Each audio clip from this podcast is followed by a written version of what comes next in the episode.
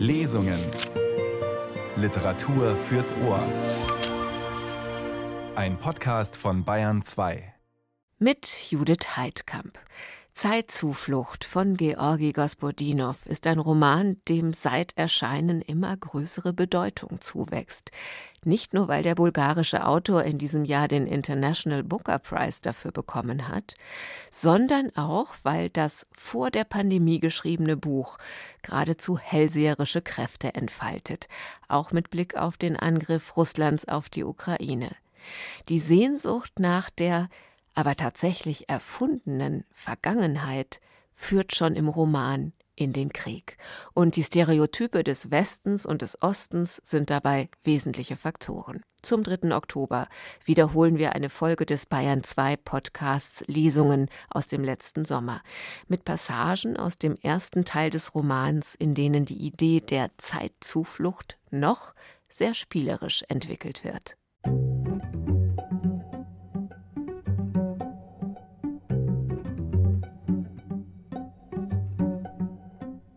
Öffnest die Tür und gerätst sofort ins 20. Jahrhundert, in die Mitte der 60er. Eine Diele mit Garderobenständer, dunkelgrün, Kunstleder mit Rautenmuster. Wir hatten so einen zu Hause. Ich erinnere mich, wie ich, als ich das erste Mal an diesem Morgen eintrat, wie angewurzelt vor ihm stehen blieb.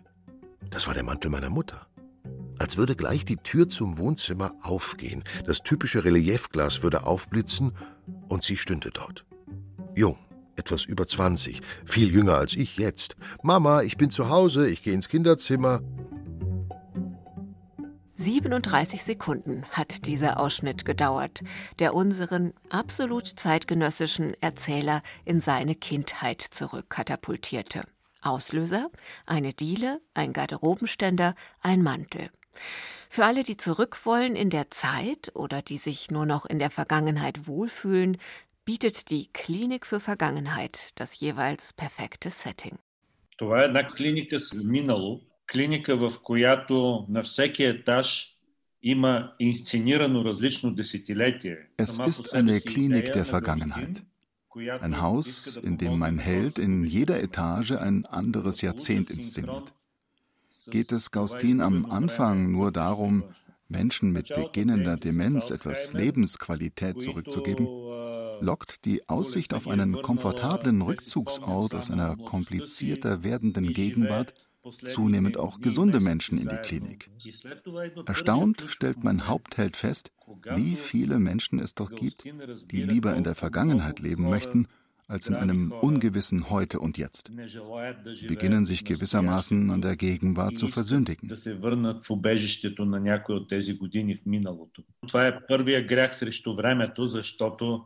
Тези здрави хора напускат дома на своето настояще.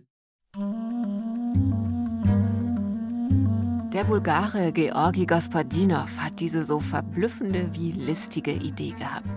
Zeitzuflucht heißt sein wunderbarer Roman, ein spannender, verspielter, verschmitzter Text. Die vielen Zeitebenen reichen Gospodinov gar nicht. Er lässt uns gleichzeitig zusehen, wie sein Ich-Erzähler die Hauptfigur Gaustin wahrscheinlich nicht einfach trifft, sondern selbst erfindet. Und Gaustin seinerseits erfindet dann eben die Zeitklinik wie die funktioniert, wie sie wirkt, wie sie Ost- und Westwahrheiten bedienen muss, das hören Sie gleich. Im Roman geht das Geschäft mit der Vergangenheit dann noch weiter. Die Politik nimmt Witterung auf. Vergangenheit goes Marktwirtschaft.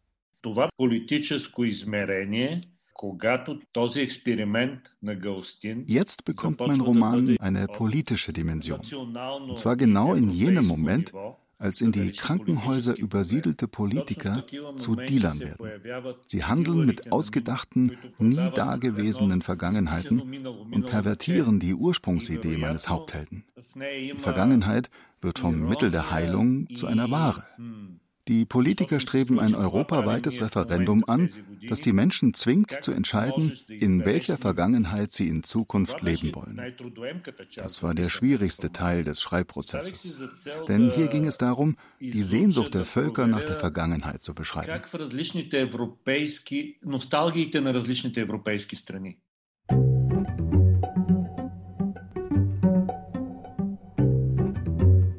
Ich kann mich gut an diesen Lampenschirm erinnern. Zu Haus hing er im Gästezimmer. Dann machte ihn mein Bruder mit einem Ball kaputt. Dann, woher haben Sie unser Sofa?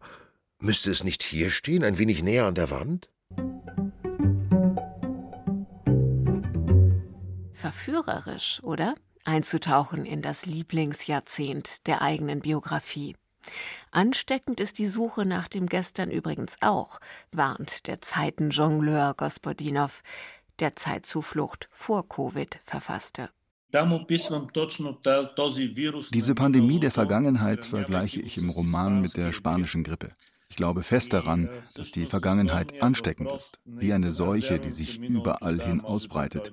Und es scheint Virenstämme zu geben, die jegliche Immunität zunichte machen. Und eine Frage, auf die ich auch keine Antwort habe, warum hat dieses Europa, das so viele nationalistische Bewegungen erlebt hat, ohne dass von einer einzigen etwas Gutes gekommen wäre, ein so schwaches demokratisches Immunsystem? Zeitzuflucht von Georgi Gospodinov. Versinken Sie hier mit uns jetzt in der Vergangenheit. Stefan Wilkening ist Ihr Zeitzufluchtbegleiter. Gaustin bewohnte eine der drei Wohnungen auf der obersten Etage. Der kleinste Raum neben der Eingangstür, das Dienstbotenzimmer, wie er es nannte, und sehr wahrscheinlich war es früher genau als solches verwendet worden, war jetzt sein Büro. Die übrigen drei Zimmer der Wohnung, wie auch der Korridor, waren in einer anderen Zeit. Du öffnest die Tür und gerätst sofort ins 20. Jahrhundert, in die Mitte der 60er. Eine Diele mit Garderobenständer, dunkelgrün, Kunstleder mit Rautenmuster. Wir hatten so einen zu Hause. Ich muss sagen, dass ich mich, obwohl ich Ende der 60er geboren bin, deutlich an sie erinnere, von Anfang bis Ende, und sie sind Teil meiner bulgarischen Kindheit, nicht aus irgendwelchen mystischen Gründen, auch wenn ich weiterhin glaube, dass Erinnerungen in direkter Linie vererbt werden. Die Erinnerungen deiner Eltern werden zu deinen eigenen.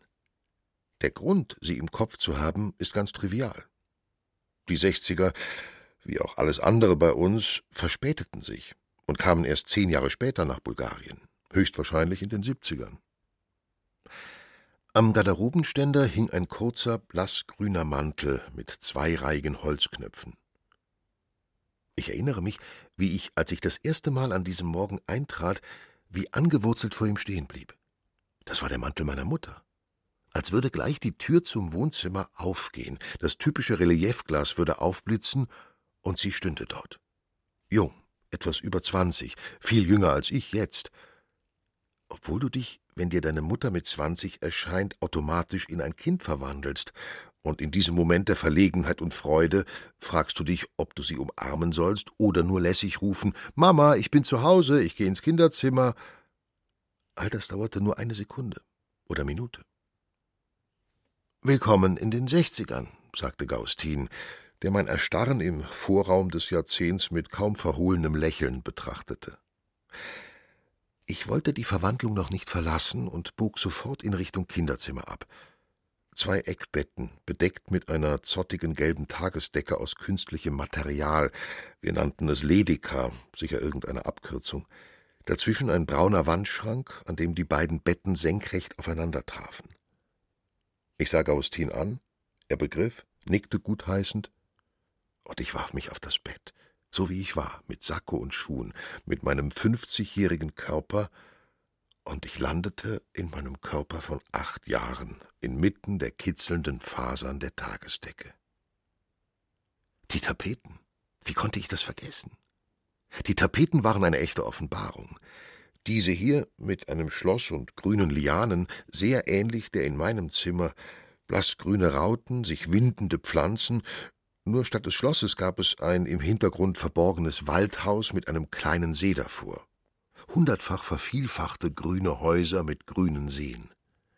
Während ich einschlief, versetzte ich mich in das Haus auf der Tapete und morgens kickte es mich mit dem unangenehmen Klingeln des Weckers abrupt wieder in die Plattenbauwohnung hinaus. Ich schaute zum Schreibtisch. Ja, der Wecker war da. Nicht der gleiche mehr, wie soll ich sagen, bunter und westlicher, mit einer Mickey Maus auf dem Zifferblatt. Und hier begannen die Unterschiede. Der Junge, der nicht ich war, hatte eine ganze Sammlung von jenen kleinen funkelnden Spielzeugautos in Metallisé, so nannten wir die Farbe, wie bei echten Autos, mit sich öffnenden Türen, mit echten kleinen Gummirädern, vom Ford Mustang über einen Porsche, Bugatti, Opel bis hin zu Mercedes, sogar ein kleiner Rolls-Royce aus Metall. Ich kannte all diese Modelle auswendig. Ich wusste, wie viele Stundenkilometer ihre Höchstgeschwindigkeit betrug, das Wichtigste für uns, in wie vielen Sekunden sie von 0 auf 100 kmh beschleunigten und so weiter. Ich hatte die gleiche Sammlung, nur auf Sammelbildchen aus Kaugummis. Ich stand aus dem Bett auf und nahm eines der Spielzeugautos in die Hand. Ich öffnete und schloss die Türen mit meinem Zeigefinger, ließ es über den Schreibtisch gleiten. Ein Mitschüler von mir hatte ein solches Spielzeugauto, das ihm sein Vater mitgebracht hatte, ein Lastwagenfahrer. Oh, wie wichtig es doch war, einen Vater oder Onkel zu haben, der Lastwagen fuhr. Er ist in diesem unklaren Staat namens Ausland gewesen und bringt von dort echte Jeans von Levis, harte und dreieckige Toblerone-Schokolade, die mir nie geschmeckt hat, singende und blinkende venezianische Gondeln, verwendet als Nachttischlampen, die Akropolis als Aschenbecher und so weiter mit. Plus eine alte Ausgabe jener Zeitschrift Neckermann. Eigentlich ein deutscher Katalog für Waren, die du ohnehin nie besitzen wirst, so dass er automatisch seinen kommerziellen Charakter verlor und zu reiner Ästhetik wurde. Und Erotik, würde ich hinzufügen aus meiner damaligen Warte als Zehnjähriger, besonders in der Abteilung für Damenunterwäsche. Ich werde nie vergessen, wie diese Zeitschrift auf dem runden Marmortischchen im Wohnzimmer meines Mitschülers lag, neben dem Telefon. Früher war das Telefon ein Möbelstück. Aber nicht das Telefon, sondern der Neckermann war der wahre Schatz. Du weißt, dass du nie all diese glänzenden Dinge aus dem Katalog besitzen wirst, aber sie existieren irgendwo, und die Welt existiert, in der sie existieren. Die Poster, an den Wänden dieses Kinderzimmers waren auch ein wenig anders. Die Mannschaft von Lewski in der Saison 1976-77, ausgeschnitten aus einer Zeitung in meinem damaligen Kinderzimmer, war hier ersetzt durch die Mannschaft von Ajax von 1967-68. Ein riesiges und glänzendes Poster mit, oha, einem Autogramm von Johann Greuf, dem Idol meines Vaters, woraus folgte, dass er auch meines war. Ich war Greuf, mein Bruder Beckenbauer. Ich hatte die Beatles an der Wand, mein kostbarster westlicher Besitz, durch Tausch von meinem Mitschüler bekommen, dem Sohn des Lastwagenfahrers, was mich fünfzehn Murmeln Typ Tränchen und drei Typ kleine Schnipskugeln kostete. Der Junge aus der westlichen Spiegelwelt hatte eine Wand mit chaotisch angeordneten Postern, die, wenn man sie aufmerksam verfolgte, den ganzen Bildungsroman seiner Pubertät erzählten.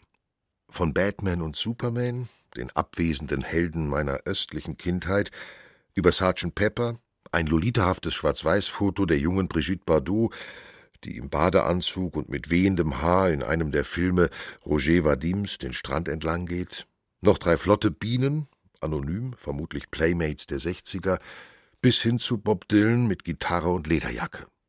Bei mir war es Wisotzki. Das Zimmer ist nur für Jungen, merkte ich an.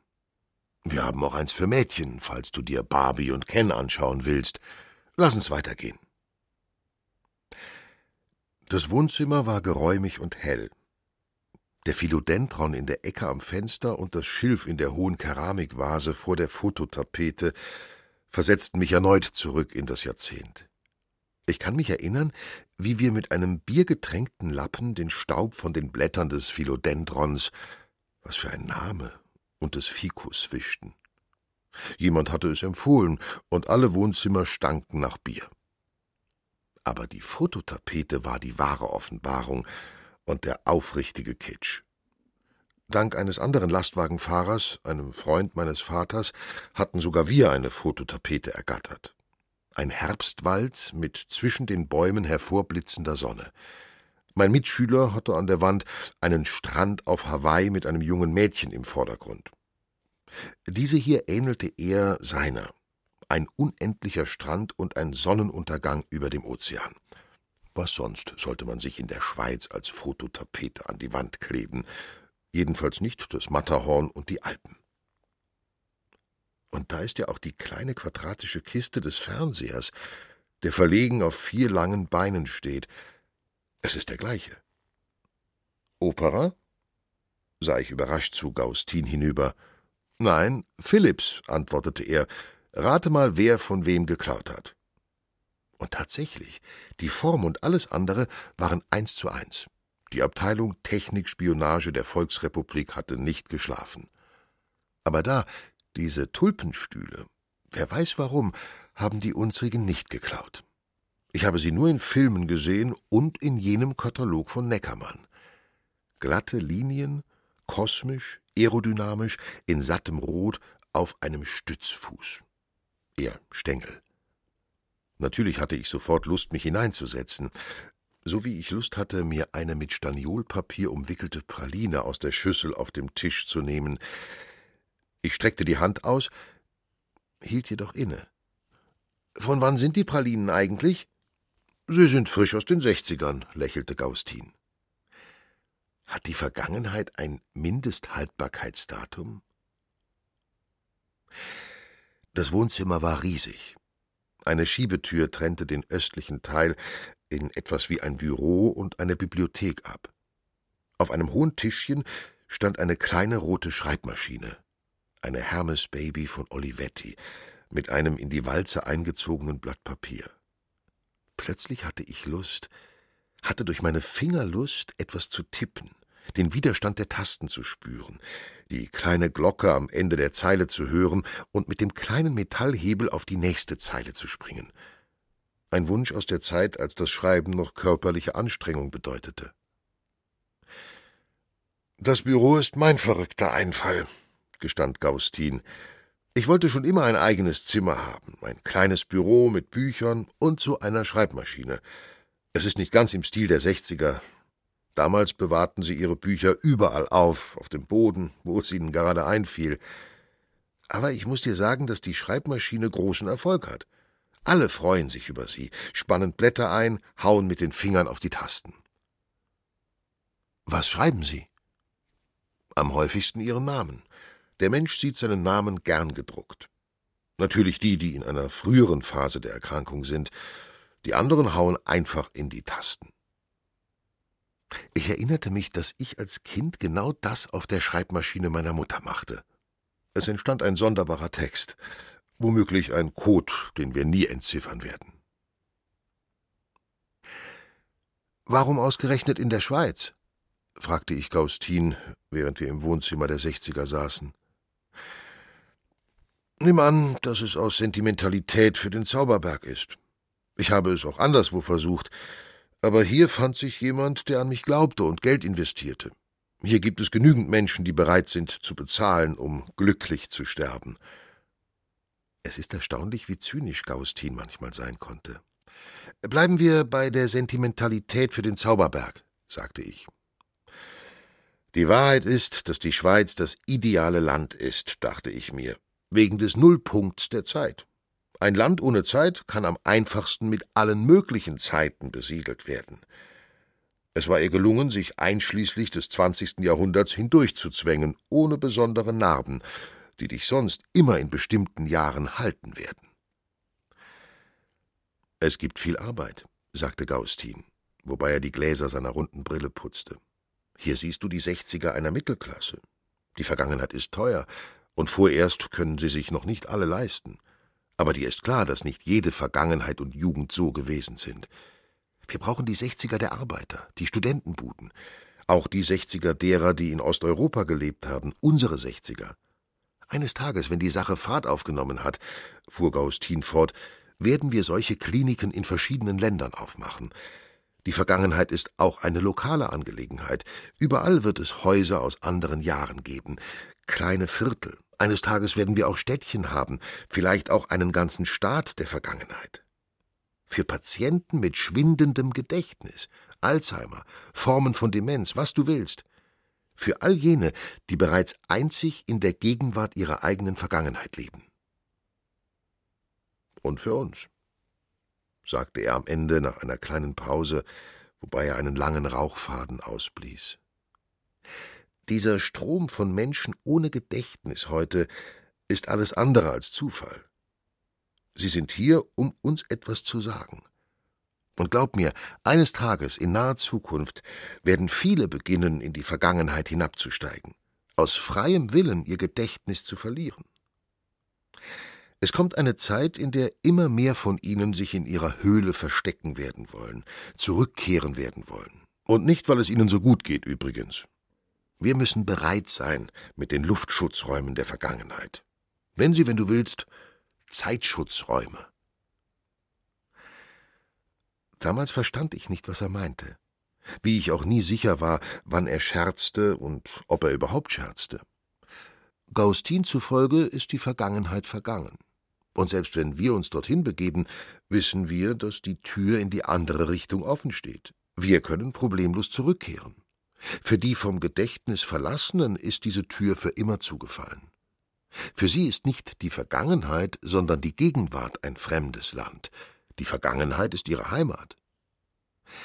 Das Einzige, was wir in so einem Fall tun können, ist einen Raum synchron zu ihrer inneren Zeit zu erschaffen. Wenn es in mir drin 1965 ist, sagte Gaustin, als ich 20 war, und zur Miete in einem Dachgeschoss in Paris, in Krakau oder hinter der Universität in Sofia wohnte, dann soll auch außerhalb von mir, zumindest innerhalb eines Zimmers, 1965 sein. Inwieweit das heilsam ist, ob es Neuronen wiederherstellt, wer weiß. Aber diese Menschen erhalten ein Recht auf Glück, auf die Erinnerung an Glück, wenn wir genau sein wollen. Wir nehmen an, dass die Erinnerung an Glück eine glückliche Erinnerung ist. Aber wissen wir das auch? Du wirst sehen, fuhr Gaustin fort, wie sie beginnen zu erzählen wie sie sich erinnern, und manche von ihnen haben seit Monaten kein Wort mehr gesprochen. Oh, ich kann mich gut an diesen Lampenschirm erinnern. Zu Haus hing er im Gästezimmer, dann machte ihn mein Bruder mit einem Ball kaputt. Dann, woher haben Sie unser Sofa? Müsste es nicht hier stehen, ein wenig näher an der Wand? Ich bat ihn um eine Zigarette. Ich hatte vor fünf Jahren aufgehört, aber jetzt waren wir in einer anderen Zeit. Zum Teufel bevor ich aufgehört hatte. Und bevor ich damit angefangen hatte, wenn wir genau sein wollen. Sei's drum. Wir schwiegen. Wir sahen zu, wie der Zigarettenrauch der Sechziger unter dem runden Lampenschirm waberte. Auf dem Tischchen lagen nonchalant hingeworfen die Januarausgaben von Time und Newsweek von 1968. Auf der letzten Seite war eine Anzeige für Pall Mall Gold mit langem Filter und der Aufschrift Because it's extra long and both ends. Schau mal. Er zündete sich eine neue Zigarette an, wobei er den folgenden Satz ein wenig verzögerte. Ich erinnere mich an diesen Trick aus den Filmen der 60er und 70er. Tiefes Inhalieren, Pause, der Rauch wird in der Lunge gehalten und lange mit zusammengekniffenen Augen ausgeblasen. Ich werde dich brauchen. Es gibt Angebote, die man nicht ablehnen kann, wie es in einer meiner Lieblingsszenen heißt, aber vorerst hielt ich mich zurück und tat auf verstimmt. Na, in dem Fall hättest du von dir hören lassen können. Es war reiner Zufall, dass ich dich gefunden habe. Es war unmöglich, mich nicht zu finden. Du hast mich doch angeblich erdacht, maulte er mit kaum verhohlener Schadenfreude. Ich lese das ein oder andere Büchlein von dir, stoße von Zeit zu Zeit auf Interviews. Außerdem bist du mein Namensgeber, sonst würde ich immer noch Augustin Garibaldi heißen. Du erinnerst dich? Man weiß wirklich nie, wann Gaustin scherzt. Was haben Sie in den Sechzigern eigentlich getrunken? fragte ich. Alles, erinnerte er sich, holte aus der Minibar einen Four Roses Bourbon und schenkte uns in zwei Gläsern aus schwerem Bleikristall ein. Dir ist doch klar, dass wir mit den Sofas, den Tischchen und dem Bourbon, Prost, mit den Tischlampen und Lampenschirmen, mit der Musik und der ganzen Popart der Sechziger keine Schwierigkeiten haben werden. Aber die Vergangenheit ist mehr als nur Dekor. Wir werden Geschichten brauchen. Viele Geschichten. Er drückte seine Zigarette aus und nahm sofort eine neue. Ich hatte vergessen, wie viel in den Sechzigern geraucht wurde. Wir werden Alltag brauchen, Tonnen von Alltag. Gerüche, Geräusche, Schweigen, Gesichter von Menschen. Eben Dinge, die das Gedächtnis entsperren. Mixing Memory and Desire, wie du weißt schon, wer sagte. Du hast doch Erfahrung mit jenen Zeitkapseln, die sie früher einmal eingruben. Na, irgend so etwas. Reise, sammle Gerüche und Geschichten. Wir brauchen Geschichten aus verschiedenen Jahren, mit der Vorahnung eines Wunders, wie ich in einer Erzählung von dir gesagt haben soll, lachte er. Alle möglichen Geschichten, kleine, große, helle, mögen sie diesmal heller sein. Immerhin werden sie für manche derer, die hierher kommen, die letzten Geschichten sein. Draußen wurde es dunkel. Die Wolken über dem See zogen sich schnell zusammen, und der Regen fiel in langen Strahlen herab. Gaustin stand auf, um das Fenster zu schließen. Sieh da, der heutige Tag fiel 1968 auch auf einen Donnerstag, sagte er, als er zum Wandkalender von Pan Am mit Fotomodellen von verschiedenen Kontinenten schaute. Und auch damals regnete es, wenn ich mich recht erinnere. Ich stand auf, um zu gehen. Bevor ich die Stufen hinunterging, sagte er wie beiläufig, dass niemand zweimal in ein und dieselbe Geschichte steigen kann, stimmt nicht. Es geht. Das werden wir machen. Und so machten Gaustin und ich die erste Klinik für Vergangenheit auf. Eigentlich machte er sie auf. Ich war nur der Helfer, der Sammler von Vergangenheit. Es war nicht leicht. Du kannst nicht einfach zu jemandem sagen, bitteschön, das ist deine Vergangenheit von 1965. Du musst seine Geschichte kennen, und wenn du ihrer nicht mehr habhaft werden kannst, musst du sie erfinden. Du musst alles über dieses Jahr wissen. Welche Frisuren in Mode waren, wie spitz die Kappen der Schuhe, wie die Seifen rochen, ein vollständiger Katalog der Gerüche. War der Frühling regnerisch? Wie war die Temperatur im August? Was war das meistgehörte Lied in den Hitparaden? Die wichtigsten Geschichten des Jahres, nicht einfach die Nachrichten, sondern die Gerüchte, die modernen Mythen. Die Dinge wurden in Abhängigkeit davon komplizierter, was für eine Vergangenheit du geliefert bekommen willst ob es deine Ostvergangenheit ist, wenn du von der östlichen Seite der Mauer kommst, oder ob du ganz im Gegenteil, wenn du von dort bist, ausgerechnet jene Vergangenheit erleben möchtest, die dir versagt war. Dich an fremder Vergangenheit überfressen wie an Bananen, von denen du ein Leben lang geträumt hast. Die Vergangenheit ist nicht nur das, was dir passiert ist, manchmal ist sie jenes, das du nur erfunden hast.